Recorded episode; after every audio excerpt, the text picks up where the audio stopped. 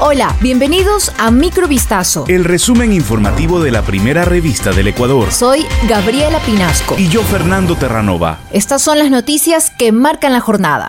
Tras la finalización del paro nacional, el presidente de la República, Guillermo Lazo, realizará cambios dentro de su gabinete ministerial. Así lo informó Iván Correa, secretario de Administración Pública, este lunes 4 de julio. En una entrevista, Correa indicó que los ajustes serán anunciados por el primer mandatario este 5 de julio. Sin duda se vienen cambios, dijo, al referirse a las lecciones aprendidas luego de las protestas. El presidente está evaluando todos estos cambios y lo más seguro es que sean anunciados el día de mañana, incluyendo obviamente el Ministerio de Finanzas a cargo de Simón Cueva, dijo el funcionario. La ministra de Salud, Jimena Garzón, también se despedirá del gobierno luego de varios cuestionamientos sobre el desabastecimiento de medicinas en hospitales. La audiencia de juicio en contra del presidente de la CONAIE, Leonidas Isa, por presunta paralización de un servicio público fue suspendida. En la diligencia instalada en una unidad judicial de la Tacunga en la provincia de Cotopaxi, con el carácter de reservada por tratarse de un delito contra el Estado ecuatoriano, la jueza Paola Bedón resolvió volvió a enviar el proceso a la Corte Constitucional. Aquello luego de que la defensa del líder indígena alegara que el tiempo es insuficiente para contar con el resultado de las pericias solicitadas a la Fiscalía, por lo que la Corte deberá evaluar el otorgamiento de un plazo de 15 días adicionales que permita evacuar los pedidos de pruebas. Además, la defensa argumentó la falta de competencia de la magistrada a cargo del proceso debido a que ella ya había participado en la audiencia de flagrancia realizada el 14 de junio pasado cuando Isa fue detenido en el marco de las movilizaciones que se desarrollaban en distintos puntos del país. Ecuador perdió al menos mil millones de dólares a causa de las recientes protestas indígenas, dijo este lunes el gerente del Banco Central Guillermo Avellán, tras 18 días de manifestaciones antigubernamentales que afectaron a distintos sectores, incluido el petrolero. El funcionario detalló, las pérdidas totalizan un monto de mil millones de dólares.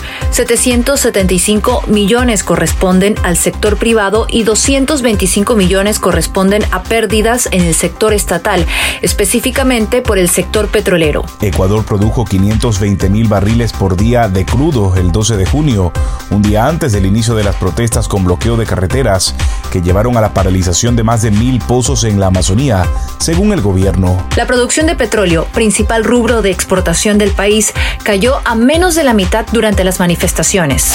Este domingo en Daule, provincia del Guayas, la Policía Nacional, a través de los agentes de la Unidad Nacional de Investigación Antisecuestros y Extorsión UNACE, rescataron a un ciudadano de 27 años de edad quien fue víctima de secuestro. El hecho delictivo, de acuerdo a la versión de Pablo C., padre de la víctima, ocurrió el pasado sábado 2 de julio en horas de la madrugada, cuando una persona que vestía ropa similar a la del grupo de operaciones motorizadas de la policía había ingresado de manera violenta a su domicilio, donde bajo amenazas de muerte y en contra de la voluntad, raptaron a su hijo y se lo llevaron secuestrado con rumbo desconocido. Inmediatamente conocido el caso, agentes especializados en coordinación con las unidades tácticas bajo el direccionamiento de Fiscalía, ejecutaron operaciones policiales en Guayaquil, sector de Pascuales, vía San Borondón. En el sitio fue identificado uno de los sospechosos del ilícito, de nombre John T., quien fue puesto a órdenes de la autoridad competente.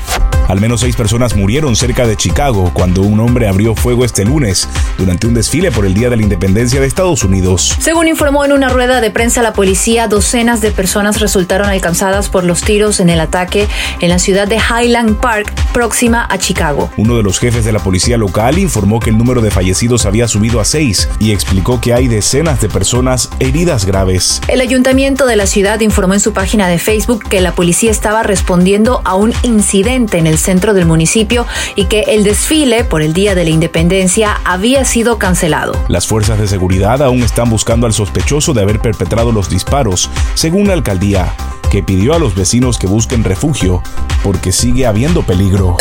Esto fue Microvistazo. El resumen informativo de la primera revista del Ecuador. Volvemos mañana con más. Sigan pendientes a vistazo.com y a nuestras redes sociales.